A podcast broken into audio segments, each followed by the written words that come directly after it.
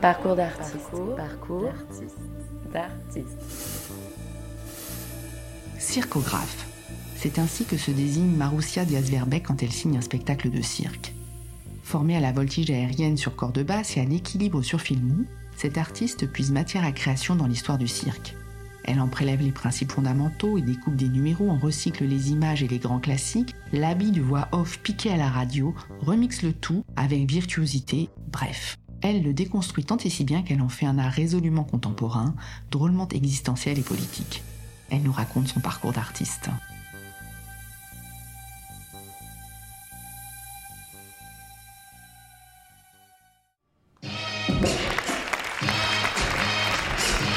Et maintenant, un petit intermède et euh, petit machin, quoi. Qui semble assez simple. D'une partie de jonglerie. Alors, évidemment, Euh, Qu'est-ce qui est jonglable? Euh, Qu'est-ce qui est injonglable? Les cactus, euh, les pneus de camion, euh, énormément de choses finalement. Tout, tout est injonglable. Mais rien n'est impossible. alors, En réalité, c'est plutôt euh, Une tentative le jonglage avec un élément euh, pas tellement palpable.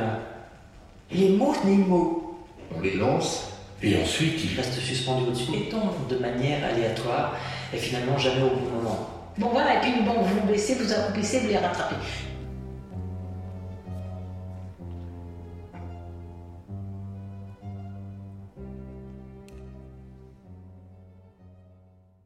Bonjour Marussia Diaz-Verbeck. Bonjour Gwenola. Vous pratiquez le cirque depuis longtemps, presque depuis toujours. Quand est-ce que ça a commencé?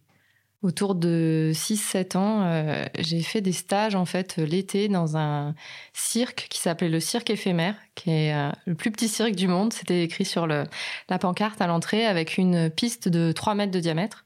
Et j'ai vraiment découvert la pratique du cirque à ce moment-là, mais j'ai jamais imaginé euh, en faire ma vie.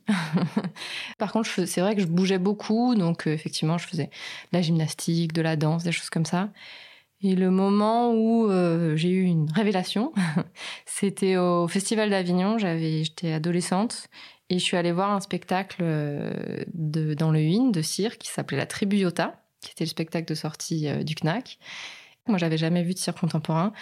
Et là, j'ai la révélation. Je suis plaquée contre les bancs des gradins. Je me dis ah oui non mais si c'est possible de faire ça dans la vie, c'est ça que je veux faire parce que c'est incroyable. euh, voilà, c'était d'une euh, liberté euh, bien sûr physique, mais aussi esthétique dans le sens voilà, il y avait une espèce de de, de, décomplexion, j'ai envie de dire, vis-à-vis de tout ce qui pouvait être fait avec les agrès de cirque, avec la hauteur, avec la voltige. Et voilà, et quand je suis rentrée dans la dans la voiture, euh, les gens les gens avaient pas trop aimé avec qui j'étais. Ils disaient mais c'est pas trop du cirque, je vois pas trop euh, voilà où ça va. Et moi je, gardais mon, enfin j'osais pas le dire, mais j'étais vraiment euh, assez subjuguée. Et quand je suis rentrée, j'ai dit à mon père oh là là, incroyable. Et à partir de là, vraiment ça a semé quelque chose que j'ai que j'ai suivi en fait et que j'ai cultivé en en faisant des voilà des, des stages euh, par exemple et en, me renseignant sur comment on pouvait euh, rentrer dans le chapiteau. Et donc voilà c'est comme ça que ça a commencé. Après le bac je suis allée faire euh, les écoles nationales Vous faites euh, l'école nationale d'abord à Rony-sous-Bois, puis ensuite le Centre national des arts du cirque à Châlons-Champagne. L'apprentissage du cirque euh, passe par beaucoup euh, de disciplines, discipline du corps, discipline de la répétition. Euh, comment vous avez vécu ces années d'apprentissage? Avec en tout cas beaucoup de, joie de se consacrer à ça euh, toute la journée. Ça fait un petit choc physique au départ, euh, c'est-à-dire que passer du- d'une activité de, je sais pas, 8 heures par semaine à 8 heures par jour, c'est, voilà, le corps, il faut qu'il se, faut qu'il se transforme. C'est aussi un lieu où, euh, où j'ai rencontré, euh, voilà, d'autres artistes en devenir avec qui on a beaucoup, voilà, on s'est beaucoup construit. Ce que j'ai envie de retenir, c'est c'est cette partie-là et, et le départ en fait de l'expérimentation, euh, de l'expérimentation aussi avec euh, le- la bifurcation assez tôt que j'ai prise en faisant un agrès qui était double, c'est-à-dire euh, le mélange entre de la corde souple et de la corde volante. C'est une corde en U. Euh, la corde souple, ça consiste en essayer de euh, marcher dessus, quoi, tenir en Un équilibre. truc impossible, tenir un équilibre sur une corde qui bouge tout le temps. En fait, Ouais, c'est ça qui le n'est pas principe. tendue, hein. ouais. Qui n'est pas tendu. Donc, ça complique l'exercice. Et euh, la corde volante, c'est euh, de la voltige, donc c'est comparable au trapèze volant. C'est une corde euh, en U, pareil, qui se balance, sur lequel on, on profite des temps de suspension pour faire des tours et diverses, diverses acrobaties. Et en fait, la, voilà, la réunion de, de ces deux euh, agrès, euh, c'était pas quelque chose qui se, qui se faisait. C'est sûr que ça a déjà existé. En tout cas, là, moi, j'avais jamais vu de personnes euh, faire spécifiquement euh, cette corde-là. Donc, il y avait quand même un terrain d'expérimentation qui était assez, qui était, je me suis auto-créée à ce moment-là. le cirque a cette singularité qu'il y a un rapport très fort avec la prouesse. Et vous choisissez un agrès que vous inventez entre euh, la corde haute qui euh, génère euh, aussi beaucoup d'effroi parce que parce que c'est très haut justement. Et puis ce fil souple qui est en général un agrès impossible. Donc c'est quel est votre rapport à cette époque avec avec la prouesse avec la peur? Comment comment on arrive à vaincre ça quand on on est apprenti circassienne? La peur, elle fait partie euh, des ingrédients, euh, mais seule l'action libère de la peur. Donc, euh, elle s'apprivoise. moi, j'étais très contente de faire, de faire des choses dangereuses parce qu'en fait, il y a beaucoup de sensations physiques qui sont assez, assez jouissives quoi, dans, le, dans le rapport au danger. Après, ce qui était, si on parle vraiment dans l'endroit pratico-pratique, ce qui était ce que j'ai découvert, en fait, ce qu'il a fallu vraiment apprendre, c'est le passage entre deux énergies très très différentes. C'est-à-dire une énergie explosive dans la corde volante où là, il faut vraiment euh, extérioriser une énergie intérieure et l'équilibre qui est le processus inverse où il faut au contraire intérioriser une énergie et, et plutôt calmer et être très à l'écoute des sensations fines qui sont euh, à l'intérieur de tous euh, nos os et qui permettent de ne pas tomber. Et en fait, le passage de, de l'un à l'autre, de ces deux énergies, ça, ça a été vraiment. euh, Ça a demandé beaucoup de temps, enfin, comme quand on passe euh, d'une langue à une autre. Et, en fait, le, le corps et l'esprit a besoin vraiment de, de, s'adapter. Et plus tard, je, je me suis dit que c'était pas anodin euh, ce choix parce que très très vite, ça m'a permis de faire comme minimum deux numéros. Et, euh, et ce rapport au contraste, c'est quelque chose qui après euh, m'a beaucoup intéressé dans l'écriture d'un spectacle de cirque et dans justement euh, l'écriture en rupture en fait et en contraste entre entre ces énergies là, les différentes énergies comme ressources d'écriture. Pendant euh, ces années d'apprentissage, euh, il y a bien sûr euh, la maîtrise de son corps, la maîtrise de son agrès, mais il y a aussi beaucoup de découvertes d'univers artistiques, euh, beaucoup de rencontres avec le théâtre, la danse ou d'autres créateurs des arts du cirque. Quels sont ceux qui vous ont nourri dans votre parcours? Je pense que c'est la personne qui fait le, qui fait le plus référence, c'est Joël Le Guilherme, parce que c'est la personne qui a poser euh, certaines réflexions euh, théoriques qui, est voilà une des, lignes qui m'intéresse aussi euh, euh, de, mettre des mots en fait et de d'en savoir un peu plus sur cet art-là. Il a posé vraiment des, termes et des réflexions, euh, surtout au niveau de l'espace du cirque. J'ai l'impression de vraiment euh, m'appuyer en fait sur, sur son travail à mon endroit donc ça, ça a compté euh, des, des, spectacles. Je me souviens qu'à Chalon, on a aussi vu une troupe euh, australienne qui s'appelle Acrobat, euh, voilà, qui avait un rapport très très brut en fait euh, au plateau et très euh, ludique en même temps. Donc euh, ça, ça a été une source d'inspiration. Ouais. Vous parliez, Maroussia, de votre euh, goût pour l'expérimentation que vous allez euh, poursuivre euh, pour votre premier spectacle. C'est un, spectacle collectif. En 2010, vous créez avec quelques camarades, Thierry Carivel, Erwan Nakun Larcher et Villama Ponce, le collectif Ivan euh, avec, avec lequel vous allez faire votre premier spectacle euh, de nos jours, Not on the Circus.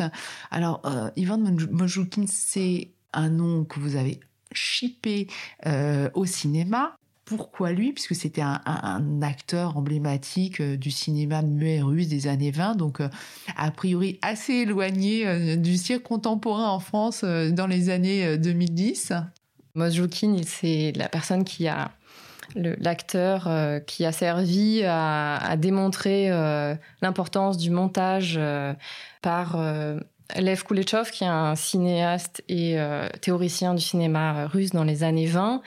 Donc en fait, il, y a un plan de Mosjoukin, cet acteur très connu à l'époque, qui représente un peu la, star du moment qui est filmé en gros plan dans un visage assez neutre et ensuite il est suivi d'un plan d'une assiette de soupe. On reprend ce même plan de départ suivi euh, d'une femme euh, dénudée euh, dans un canapé. On reprend ce premier plan avec une personne dans un cercueil. Et les spectateurs perçoivent des expressions différentes qui sont la faim, le désir et la tristesse par uniquement l'effet du montage. Donc c'est euh, c'est vraiment cette euh, euh, importance donnée au montage et c'est intéressant les écrits de de parce qu'il donc c'est c'est le tout début du cinéma. Il vient poser en quoi le cinéma n'est pas du théâtre et n'est pas du théâtre filmé et en quoi il est un art spécifique. Et sa réponse est le montage. Donc, comme le cirque alors. Voilà. C'est ce que vous aviez comme parallèle. La spécificité du cirque, euh, c'est le montage. Pour moi, maintenant, c'est vrai que ça peut pas être le montage, puisque le montage, c'est vraiment la spécificité du cinéma, mais c'est vrai qu'il y a quand même une relation très forte entre le cinéma et le cirque. Enfin, moi, en tout cas, ça m'a beaucoup inspiré dans cette question. C'est-à-dire, effectivement, euh, euh, si le cirque est un art, il a des moyens d'expression qui lui sont propres. Alors, le montage, effectivement, ou plutôt le rapprochement des différences, euh, moi je dirais, en tout cas, et des, des énergies euh, contraires, c'est une de ces, euh, une de ces ressources pour composer, mais il y en a, il y en a bien d'autres. Revenons à de nos jours, Notes on the Circus. C'est un projet qui se compose comme 80 notes, séquences, qui sont autant de, de questions qui traversent le cirque et qui prennent corps sous nos yeux. Donc on a beaucoup de notes très savoureuses dans leur titre. Euh, il y a la parade d'ouverture, il y a une note sur euh, les choses qui paraissent affligeantes, il y a une autre note sur les choses qui remplissent de questions une note sur le décret qui interdit la parole au cirque, etc., etc. Alors comment est né ce spectacle? Euh, Quelles étaient vos intentions? Est-ce que c'était une volonté, comme a pu le faire l'art contemporain, de, déconstruire complètement ce qui fonde l'essence du cirque pour justement arriver à la toucher, à la mettre en évidence? Pour moi, ce qui était génial, c'est que justement, les intentions, elles étaient inverses à la base. C'est-à-dire qu'en en fait, avec Mozjukin, on fait deux expériences de forme de presque spectacle ou forme de spectacle d'une heure et demie. On en fait une à l'école de cirque, une autre à Alfortville, euh, qui sont des moments qui sont pas encore professionnels et mais qui ont quand même euh, tout d'un spectacle. Et au moment de sortir de l'école, on se dit bon, on va faire un vrai spectacle. Et du coup, on va réussir à euh, partir d'un point A et aller à un point B, ne pas passer du coq à l'âne, euh, on va partir d'un thème, on va arrêter de faire des montages et des montages des agrès qui sont euh, plutôt inintéressants et qui alourdissent voilà la composition d'un spectacle. et puis finalement, les agrès, à quoi ça sert? Peut-être qu'on peut s'en libérer. Et alors, on, part droit dans cette direction.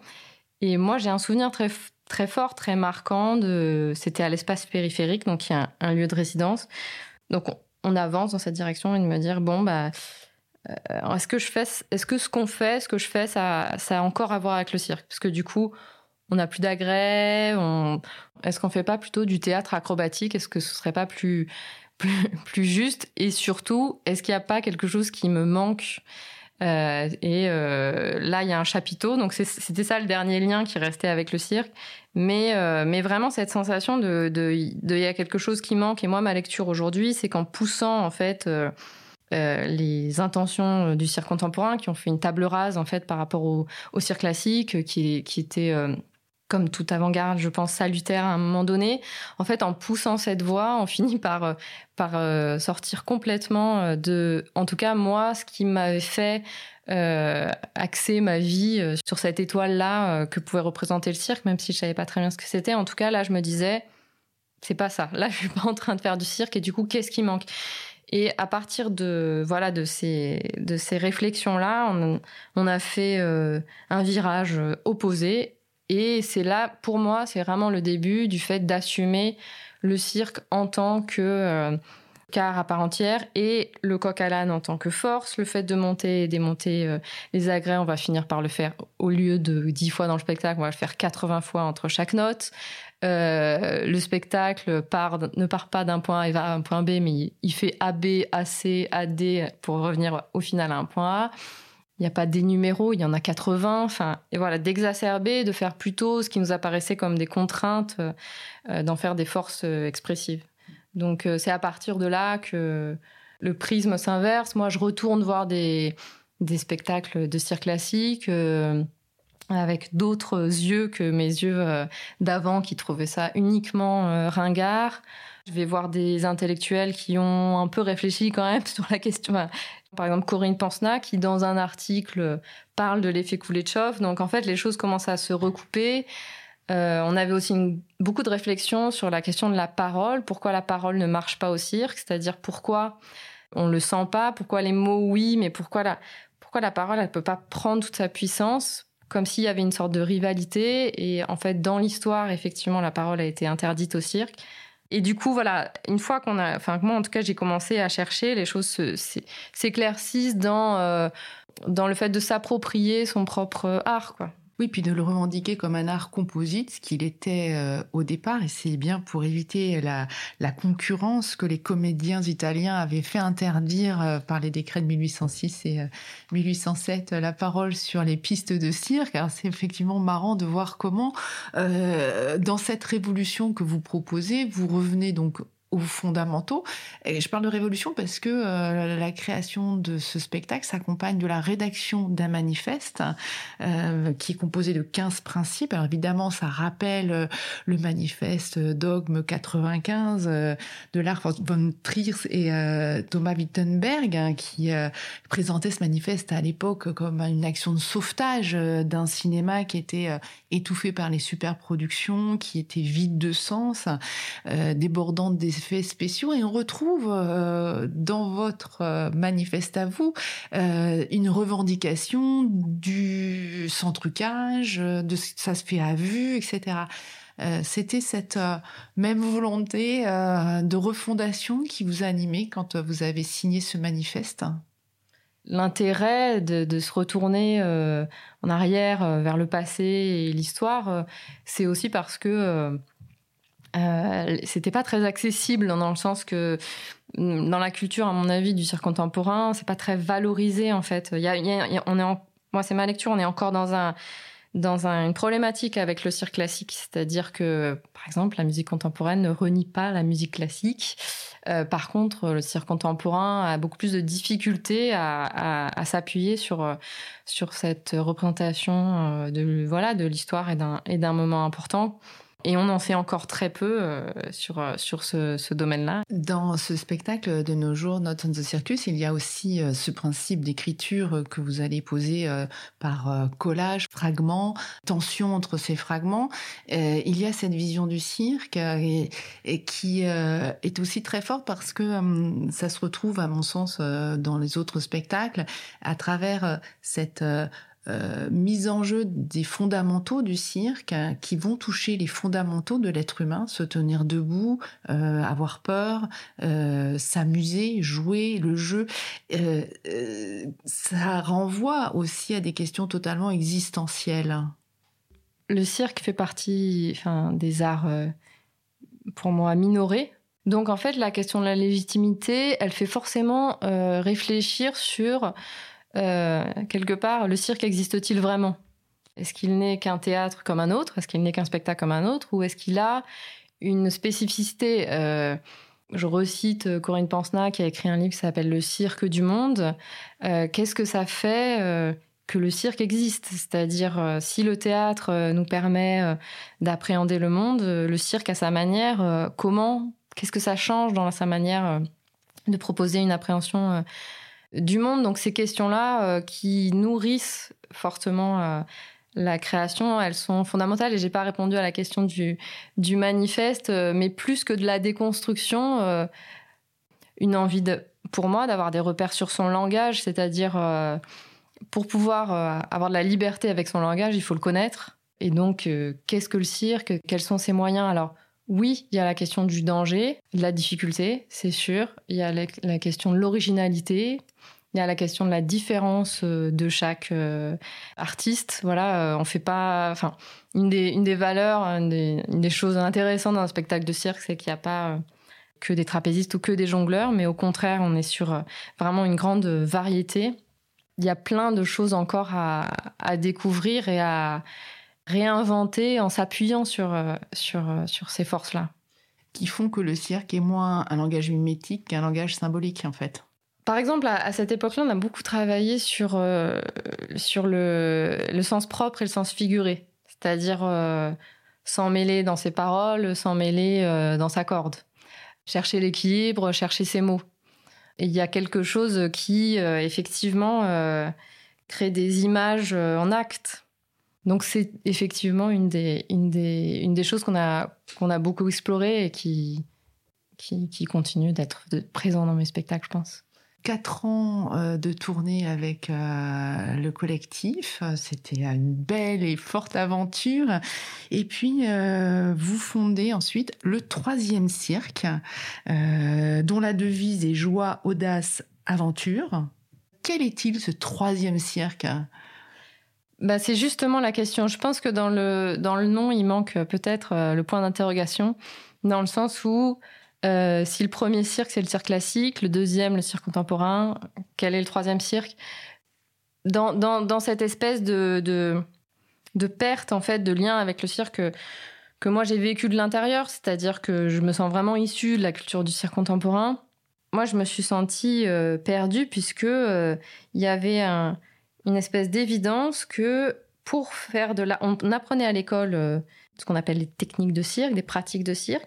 Puis pour euh, faire un spectacle, on faisait appel à un metteur en scène ou à un chorégraphe. Et donc, pour faire art, il fallait faire appel à, euh, à d'autres arts et pas celui du cirque. Et, et moi, j'avais, depuis le départ, en fait, j'étais vraiment intéressée par les questions de, d'écriture du cirque. Et puis, en fait, quand on, y réfléchit, tout artiste de cirque met en scène son propre numéro. euh, et moi, je voulais, euh, voilà, enfin, j'étais en train de faire ça, d'écrire des spectacles euh, de cirque. C'est-à-dire que, avant même de fonder la, compagnie du Troisième Cirque, j'ai fait un autre spectacle qui s'appelle Le Vide et c'est de cirque avec Fragan Gelker et Alexis Offray, où là, je me suis placée à la place de dramaturge, c'est-à-dire à, l'extérieur de la piste, pour pouvoir complètement me concentrer sur la composition du spectacle. Et j'ai choisi le mot dramaturge pour, euh, comme un peu militer euh, pour l'écriture de cirque en disant euh, le cirque a aussi euh, s'appuie aussi sur une écriture. Ça paraît, ça paraît bête ben, aujourd'hui, mais à l'époque, c'était pas, pas si évident. Et petit à petit, le mot dramaturgie, qui est un mot qui vient du théâtre, je me suis bien rendu compte que c'était pas mon élément. Et donc, quand euh, je me suis dit qu'est-ce que je fais comme métier, en plus d'être artiste de cirque, eh ben, il n'y a pas de mot, en fait. Donc, il y a, parce qu'il y a mise en scène pour le théâtre, il y a chorégraphie pour la danse, mais pour le cirque, il n'y a pas de mot. On a dit mise en piste, mais alors là, mise en piste, on est aussi sur euh, des problématiques, parce que c'est un peu comme le théâtre, et puis lié uniquement à la piste, donc ça, on n'est pas forcément, et puis il vaut mieux euh, inventer son propre, sa propre formulation, puisque c'est possible. Et donc, c'est pour ça que je, j'utilise maintenant le mot de circographie, qui me permet de, voilà, de, nommer en fait euh, tout ce dont euh, j'ai parlé un peu depuis le début, euh, qui est, qui est l'écriture d'un spectacle de cirque. Le troisième cirque signe son premier spectacle qui s'appelle Circus Remix. Donc, ce sont une série de numéros et revisités du répertoire, souvent des numéros d'ailleurs classiques, hein, mais pas classiquement interpréter. Euh, et il y a un texte en voix off hein, qui présente, qui commente même euh, les numéros, qui leur répond, une sorte de dialogue qui s'établit. Et alors ce texte a la particularité d'avoir été élaboré par euh, du collage. Vous avez prélevé quelques mille extraits dans le patrimoine de l'INA, de Radio France, etc., pour recréer une partition, une partition sonore. D'où vient cette passion pour les archives sonores? Parce que je sais qu'à l'école, vous vous écoutiez aussi beaucoup, beaucoup la radio et euh, que cette euh, matière-là vous intéresse depuis longtemps En fait, depuis le début, euh, j'utilise des mots sans utiliser la parole. Depuis les premiers numéros que j'ai faits jusqu'au dernier en date. Je l'ai compris après par rapport à, à, ce, à, cette interdiction qui a été fondamentale pendant 50 ou 60 années dans l'histoire du cirque. Euh, mais cette interdiction, elle va aussi vers euh, le fait de provoquer en fait des détournements. Les artistes à l'époque trouvent des solutions pour parler quand même en fait, pour euh, quand même dire des choses. Donc par des pancartes, par les mots écrits, mais par plein d'autres manières de faire, c'est-à-dire par exemple chanter une chanson sans chanter les paroles, mais le public connaît les paroles. Enfin, il y a plein d'inventivité de, ce côté-là. Et donc cette question de parler sans parler, elle a été inconsciemment puis consciemment utilisé euh, dans mes spectacles. Dans Mozjukin, euh, très influencé par le cinéma, euh, on utilisait la parole et l'image en même temps, qui est une des, des, grandes, voilà, une des grandes possibilités et inventions du, du, du, cinéma, de lier, de faire des relations texte-image par la simultanéité des deux. En retournant voir des spectacles de cirque, il y a un phénomène qui m'est apparu assez assez net, c'est qu'en fait la parole, elle est séparée de l'image. Il y a Monsieur Loyal qui parle, qui présente un numéro, et il n'y a pas grand-chose à voir. Et ensuite, il y a un numéro qui est uniquement visuel, et il n'y a pas de parole. Et en fait, ce, rapport-là de dissociation entre texte et image, c'est quelque chose que j'ai voulu vraiment expérimenter. Et donc, c'est ça qui donne euh, ce collage, c'est-à-dire le détournement de la parole et le presque le texte, euh, un texte acrobatique, puisque du coup, ça crée des, des rapprochements achronologiques, puisque, euh, par exemple, euh, des proches commencent la phrase et des pentes la terminent, et mille personnes comme ça. Vous travaillez beaucoup aussi sur euh, cette euh, intertextualité qui peut euh, se former entre les images et le texte qu'on entend, mais aussi cette intertemporalité, puisque dans vos numéros revisités, vous allez par exemple utiliser le cerceau à travers lequel le tigre ou le fauve habituellement saute, mais sauf que le tigre, c'est vous, vous avez mis un t-shirt. Donc il y a toujours ces jeux aussi de références qui font que le, spectateur est amené à participer à travers euh, ce qu'on appelle souvent la mémoire collective, c'est-à-dire son, patrimoine, ses idées, ses images qu'il a euh, en stock sur qu'est-ce que c'est que le cirque euh, et voilà comment ça se ça se confond. Donc il y a ces, ces chiasmes temporels, ces chiasmes mots-images sur lesquels vous jouez beaucoup le cirque amène des animaux, des animaux dangereux, exotiques sur la piste. Qu'est-ce que ça fait au public de voir euh, en direct, en vrai, euh, des animaux? Est-ce que ça questionne notre, euh, notre humanité, notre animalité Et, aujourd'hui, sans avoir un tigre sur la piste, comment on peut susciter et s'interroger sur ces, sur ces questions? Voilà, effectivement, c'en est un exemple. Circus Remix, c'est vraiment l'intention euh, naïve de vouloir euh, faire un spectacle de cirque euh, comme une troupe de cirque en étant seul. C'est-à-dire d'être voilà, à la fois dépassé par par l'envergure d'un spectacle de cirque et de se, de s'y poser le, le défi et de traverser toutes les fonctions, j'allais dire, plus que les rôles du spectacle de cirque. Donc, faire rire ou le clown, ranger la piste derrière, euh, faire des acrobaties, euh, se mettre en face du danger, euh, être un animal, être entouré par le public, parce que c'est vraiment ma première expérimentation du circulaire. Alors effectivement, je confirme que le Guillaume avait raison. le circulaire, c'est assez voilà, c'est vraiment fondamental dans, dans, la transformation du rapport au public. C'est-à-dire que même si dans tous les spectacles frontaux que j'ai créé, il n'y a jamais de coulisses. Donc le dispositif de la piste qui est de ne pas avoir de, de coulisses et d'endroits en fait de repli, il était expérimenté aussi en frontal, mais en circulaire, ça change encore une dimension qui est que le public se voit, donc le public voit un spectacle et à la fois un public qui voit un spectacle. Donc ce qui fait circuler les émotions complètement différemment. Et puis pour l'artiste au milieu qui augmente vraiment le, le fait d'être vraiment à nu euh, et euh, à vue euh, et vraiment livré au public dans ce dispositif. Donc au fond, derrière ce questionnement permanent sur ce qu'est le cirque, ce que peut le cirque, il y a la question de l'être de l'être euh, parmi euh, les autres, de l'être euh, dans l'histoire, de l'être dans ses possibilités. C'est ça fondamentalement qui constitue votre questionnement ultime? Oui, comment le cirque n'est pas qu'un divertissement, mais, mais un questionnement existentiel? Oui, c'est possible. Ça m'oblige à, citer de nouveau le Guillerme, après j'arrête parce que ça fait beaucoup, qui dit l'homme vient au cirque pour voir un homme et s'étonner d'en être. Peut-être on peut dire l'humain vient au cirque pour voir l'humain et s'étonner d'en être. Mais c'est sûr qu'il y a ça et, et, je crois aussi toutes les, toutes les possibilités d'un corps et toutes les différences euh, qui, sont, qui peuvent euh, exister. Ouais. Vous évoquez ce métier, circographe, euh, que vous avez, euh, dont vous avez inventé le nom, euh, Maroussia Diaz-Verbeck. vous avez signé en tant que circographe FIC en 2020 avec le groupe acrobatique de Tanger. Et puis tout récemment, 23 fragments de ces derniers jours avec une équipe franco-brésilienne. Alors, c'est quoi votre métier de circographe? Comment ça commence? Comment, comment vous travaillez au fond? Quels sont vos outils, vos processus? Circographe en brésilien du Nord, ça veut aussi dire soyons fous, donc euh, donc c'est bien, ça reste assez euh, assez libre.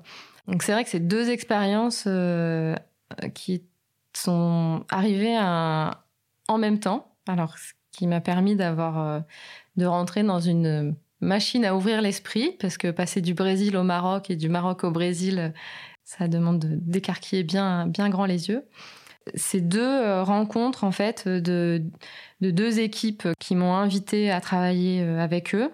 Les deux spectacles n'ont rien à voir, donc c'est difficile de d'en parler en même temps. Mais de ce que je peux dire de la place de circographe, c'est que un artiste de cirque qui vient, euh, qui vient sur la piste, qui choisit de faire ça, qui choisit de, passer autant de temps à faire cette pratique-là ou telle autre, c'est presque la chose qui devient le plus central en fait après dans l'écriture. C'est-à-dire que c'est pour moi, il faudrait réinventer tout un lexique euh, qui qui serait pas celui du théâtre et qui serait celui du cirque parce que là aussi on retrouve euh, la notion dont on parlait au début du fait d'être joué on est joué par cette intention de départ qui a été de se dédier en fait à une pratique.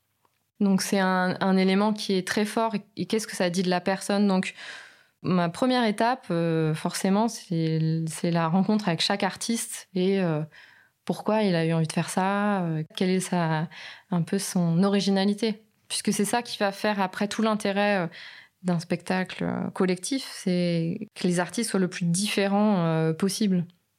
Donc vous partez cette matière-là, de cette intimité-là, cette euh, singularité-là, et euh, on peut renaître l'exemple, euh, le parallèle avec la danse, euh, chorégraphe. Souvent, le chorégraphe travaille avec ce qu'on appelle du matériel chorégraphique, c'est-à-dire des phrases chorégraphiques, des improvisations. Et puis, à partir de ces improvisations, il y a des phases de, construction, il y a des phases d'écriture. Comment est-ce que vous, vous travaillez? Historiquement, il y a souvent l'appui sur une œuvre préexistante pour le théâtre, un texte et pour la danse euh, une musique. Et pour le cirque, il n'y a pas du tout euh, cet appui-là. Et donc c'est pour ça que euh, qu'est-ce qui préexiste, c'est la, voilà, la singularité effectivement de chaque personne et de chaque projet en fait, quelque part. Donc j'essaye de me rapprocher le plus possible de ça.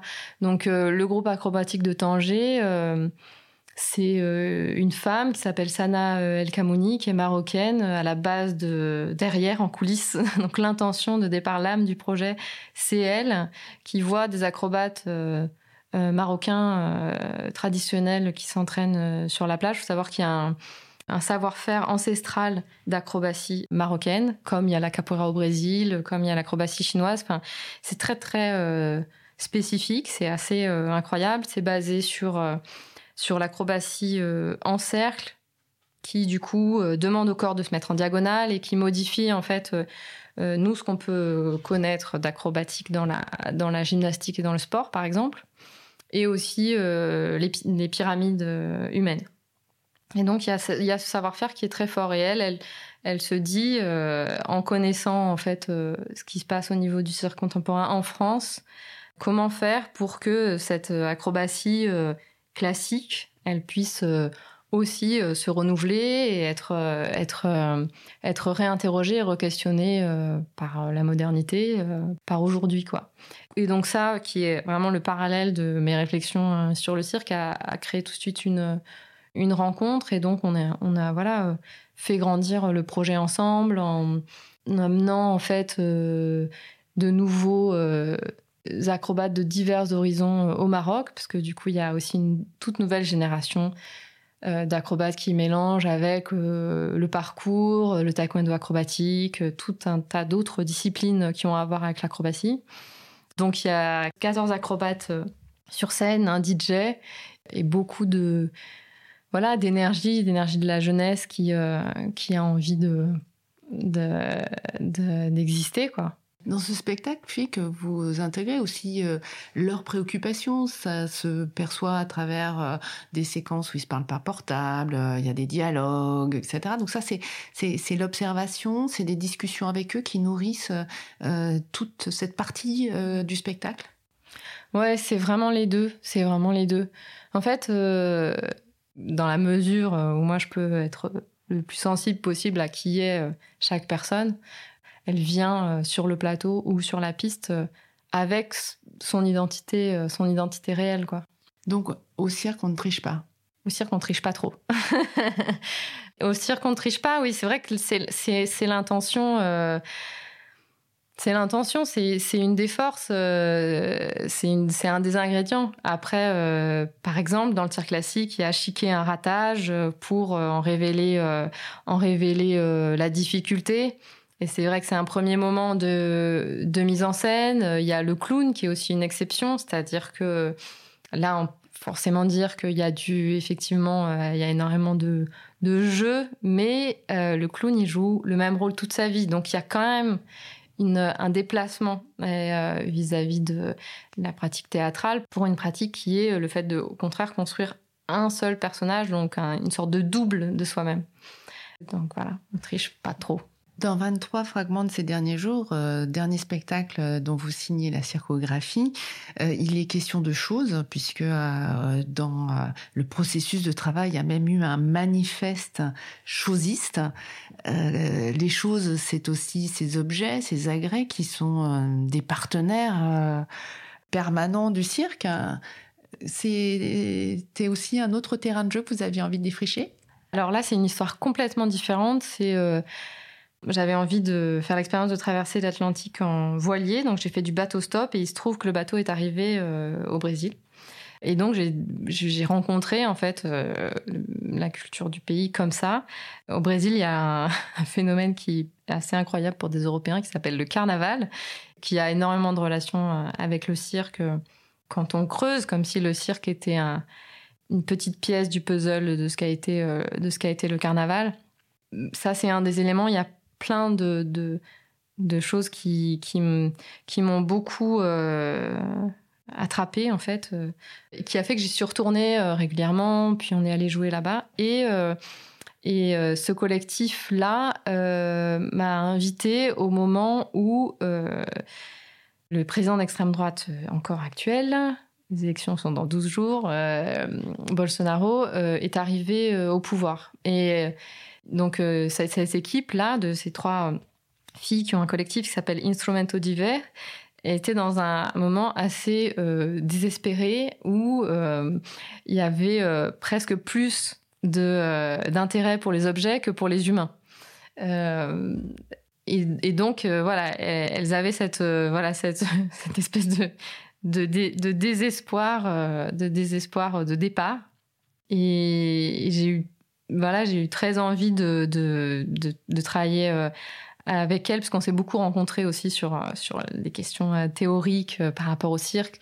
Et je suis assez sensible à ce genre de, de démarche, puisque c'est encore plus difficile de faire du cirque contemporain, que ce soit au Maroc ou au Brésil, par rapport aux conditions qu'on a en France. Et surtout, moi, je me suis tout de suite dit, effectivement, le cirque a un rapport aux objets qui est vraiment très particulier, qu'il peut les mettre également au centre et même, euh, et même à la base. Donc, en fait, on a poursuivi cette recherche, cette recherche ensemble. Ouais. Donc, effectivement, il y a plein de, il y a plein d'objets et il y a, y a plein d'envies de ne pas être des objets non, non plus quand même. Sachant que les objets euh, sont là et souvent au centre, mais ils sont là pour euh, euh, magnifier la performance de l'humain qui va réussir à des prouesses ou à réussir des choses extraordinaires avec ou contre ces objets. Ouais, alors il y a un, un, peu les deux. Moi, je dis souvent que entre la corde et moi, c'est la corde qui gagne. Jamais moi, quoi. il me semble qu'il y a une, y a une, des, une des conditions d'un spectacle de cirque, c'est c'est quand même d'être d'être dépassé, c'est de se mettre dans une position où, on est en relation avec quelque chose qui, qui nous dépasse. Donc la question de la, la maîtrise, euh, elle est, elle est, euh, pour moi, elle est temporaire. C'est-à-dire que oui, il y a une, il y a une maîtrise, euh, mais qui s'arrête quand même assez vite quand on y réfléchit. Et, et donc les, les objets, ils, effectivement, ils, ils, gagnent quand même souvent.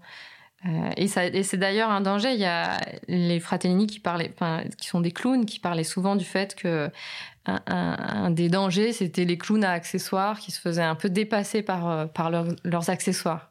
C'est vrai qu'il y a une économie à, à respecter. Les objets, ils doivent être euh, nécessaires. Là, par exemple, les artistes brésiliens, on utilise des, des bouteilles en verre euh, en, les accrochant les unes aux autres pour se suspendre.